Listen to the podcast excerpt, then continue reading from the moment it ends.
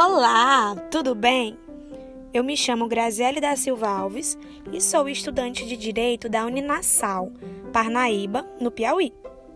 Esse é o meu primeiro podcast e eu vim falar de um tema extremamente importante na seara civil. Sabe qual é? É a autocomposição de conflitos. Devido a um judiciário relativamente moroso e abarrotado de processos, procura-se de uma forma mais rápida, simples, efetiva e eficaz a resolução de uma demanda.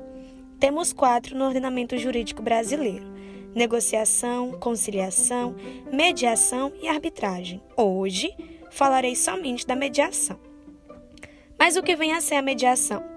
Mediação é uma técnica de solução de conflitos onde um terceiro, independente e imparcial, com a devida capacitação, atua para facilitar e restabelecer um diálogo entre as partes, para que estas cheguem num acordo. Se possível, é claro. Qual o momento para indicar esse interesse?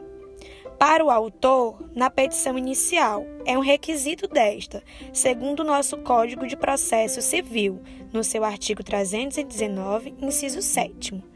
E quando não será realizada a audiência? Só e somente só não será realizada a audiência se ambas as partes se mostrarem desinteressadas.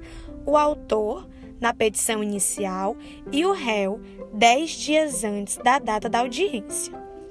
A audiência de mediação encontra-se regulamentada na Lei 13.140 de junho de 2015.